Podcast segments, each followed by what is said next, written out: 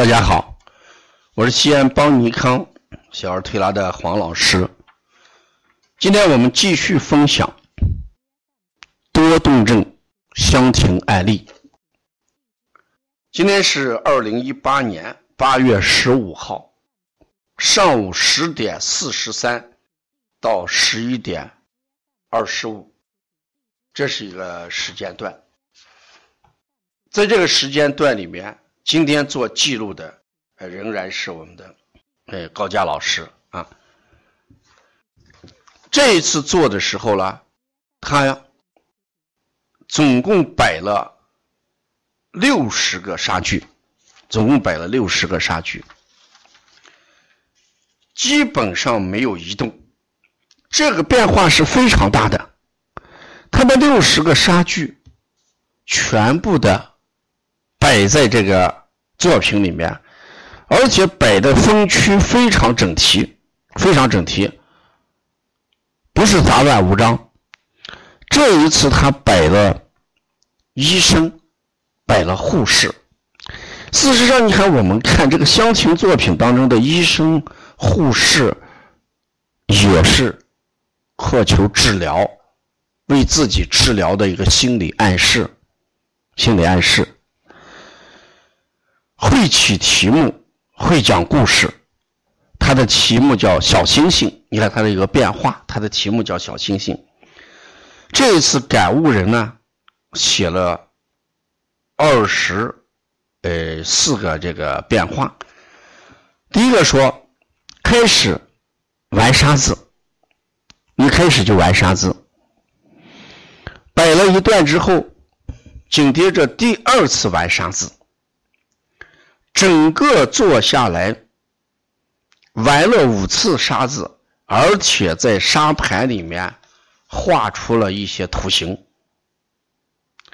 玩玩沙子的时候不停画圈，而且不停的画图形。第一次开始要喝水，那就是摆着摆着就开始喝水。第一次开始摆一些花朵。而且把杀具是推来推去，而且不断的讲，有谁生病了，有谁给看病，提出了这个病，谁得病了，谁给这个有病的人看病，自言自语讲这件事情。所以我们说，在治疗过程一旦讲的医生讲的疾病，这也可能是自我治愈的一个。肢体语言的反射，而且呢，摆的时候出现了一排一排摆摆的概念，所以照着这个图片非常整齐，一排一排摆。反复提出来要养一只动物，而且每次养沙子的时间在一分钟左右，大家一定要注意，一分钟时间是挺长的，千万不要想一分钟时间很短。孩子每次玩沙子，扬沙子一分钟，用手把这个沙子抹平一分钟，用手再抓沙子一分钟。我们说抓沙、扬沙、抹沙都是治疗，所以治疗的就比较充充分一点，而且反复提醒。炉子上的水烧开之后，一定要把火关掉。自己提示把火关掉，这就是注意已经到注意的一个点上了。如果前三次孩子注意的是什么？关注他的作品，让大家给他评价。这一次他已经知道烧水烧好之后，水开了之后要关火，这就叫细节的注意力。多动症的孩子，他注意力分散，把火炉子打开，他根本想不起来关火。那这个孩子在第四次的时候，反复强调，水烧开了之后，一定要把火炉关掉。这就是一个很大的变化。作为理疗师，我们一定要看这个孩子的变化。就是现在已经在家里知道啊，做我们。走门的出门的时候关灯一样，这就注意力集中的人啊，注意力分散不知道关灯呀，啊，注意力分散的人他他不知道锁门，他还知道锁门。注意力分散的人，他不知道把火关掉，他会把火关掉，这是很重要的。而且这一次他唱歌唱的是巴拉巴拉啊，巴拉巴拉这个小小神仙的歌啊，整个唱歌也是一种愉悦的反应。这一次最大的变化是观察玩具的时间长，大家想，观察玩具的时间长就代表的他的注意力集中度嘛。注意力不集中的人根本就不看杀剧，随便拿一个就放。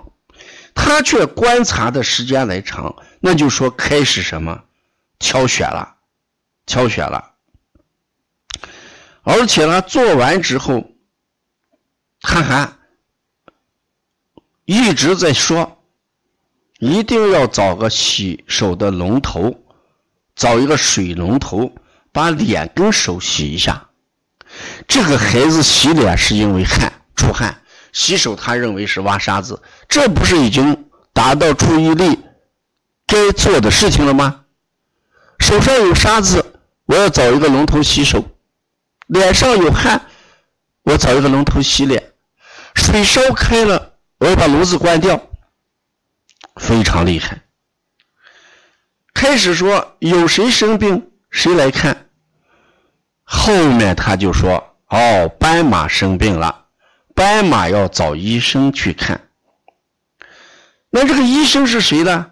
小怪物有魔法棒，让这个小怪物的魔魔法棒给斑马医生给斑马看病吧，不用找医生了，让这个怪物怪物手里的魔法棒给他看病，这不就是一问一答，注意力集中了吗？”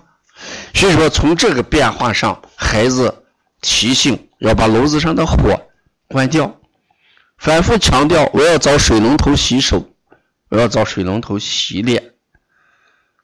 做的过程当中问谁生病，找谁看。后面的结论是，斑马生病了要找医生，让小怪物手中的魔法棒给他治病就好了。所以我们。一定要观察每次乡情作品中孩子的变化，由大的注意到小的注意，到自言自语、所问有所答。多动症的孩子往往是所问非所答，这个孩子在第四次的时候已经变成所问所答。谁有病了？斑马有病。谁去看小怪物手中的魔法棒就可以了。这不是自问自答了吗？这就是多动症注意力分散向注意力集中的一个表现啊！所以我们做了前四次之后，我们感觉到效果非常好啊！所以我把这个案例一直保存着，作为咱们这个相庭的人的一个炫耀啊！每次呢，我把这个给我们这个呃来的一些领导呀，我们的一些主管的领导或者同事呀，或者外地的朋友来，我一定要把这个。